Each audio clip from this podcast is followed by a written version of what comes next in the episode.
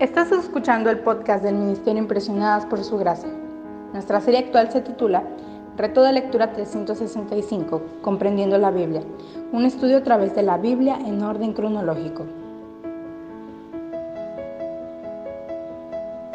El reto de hoy es leer Proverbios capítulo 22 al capítulo 24, por lo que te animo a que puedas abrir tu Biblia y nos acompañes en este episodio a estudiar la Biblia.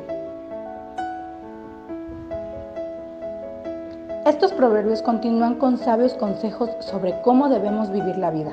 La sabiduría de Dios es esencial para nuestras vidas y nuestras acciones muestran nuestro carácter.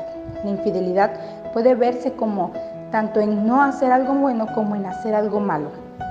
No importa cuántos problemas tengamos, al final estaremos en paz con Dios.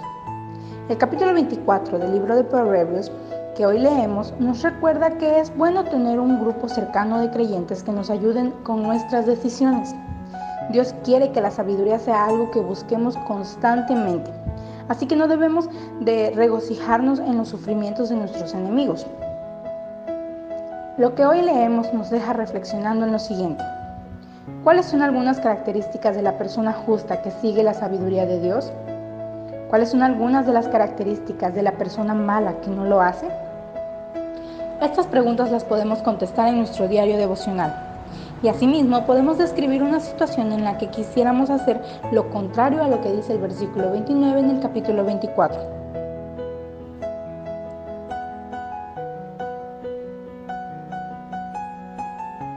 Mañana continuaremos con este viaje por la Biblia.